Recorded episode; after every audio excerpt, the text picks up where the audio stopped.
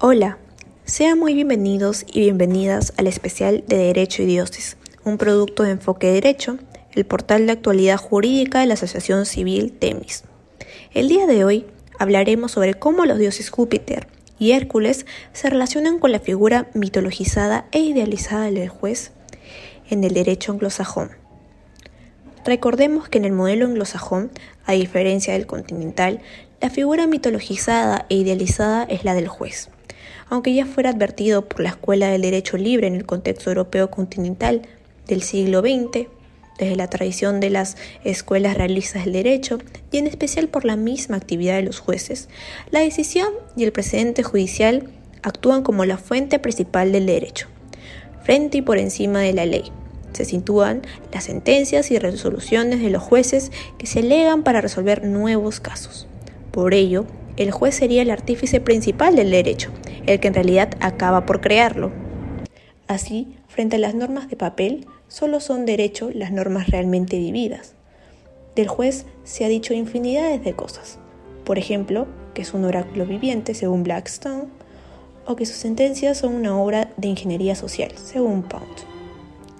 Sin embargo, en esta oportunidad se expondrá una imaginería jurídica simbolizada a través de dos figuras que provienen de la mitología griega y romana, Júpiter y Hércules.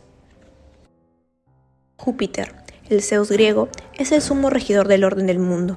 Sentado en su trono de oro, esgrimió un rayo en una mano y empuñaba un cetro en la otra. A sus pies tenía un águila con sus alas desplegadas, representaba el poder supremo y sus designios determinaban el curso de todas las cosas con su fuerza dominadora, garantizaba los pactos, juramentos, leyes, normas y reglas profanas y religiosas. A los intérpretes de la voluntad de Júpiter se les llamaba augures. Los augures, en este primer modelo, darían lugar a un tipo de juez convencional, trascendente, garante de la coherencia lógica y la armonía ideológica del sistema jurídico, porque en este caso Júpiter actúa de legislador racional.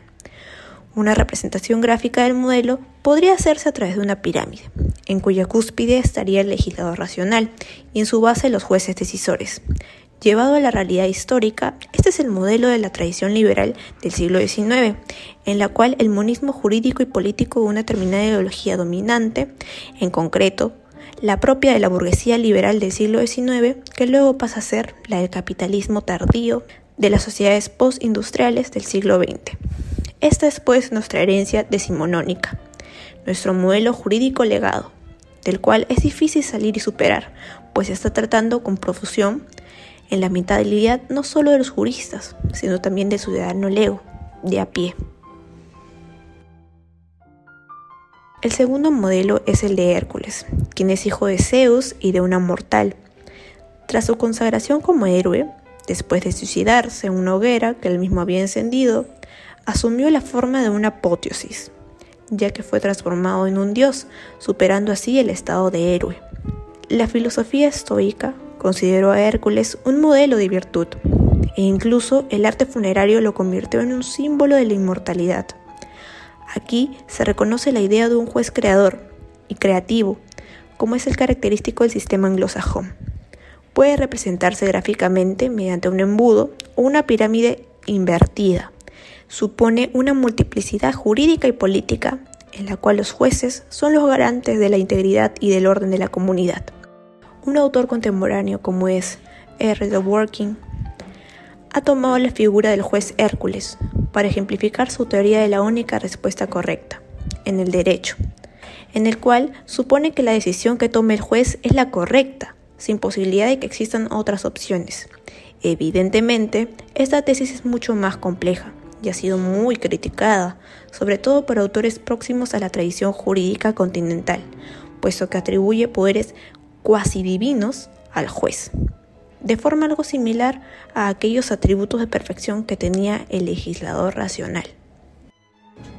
De esta manera, esperamos que lo explicado les haya gustado y también esperamos poder escucharnos en el próximo episodio de este especial Derecho y Dioses realizado por Enfoque Derecho, el portal de actualidad jurídica de la Asociación Civil Temis.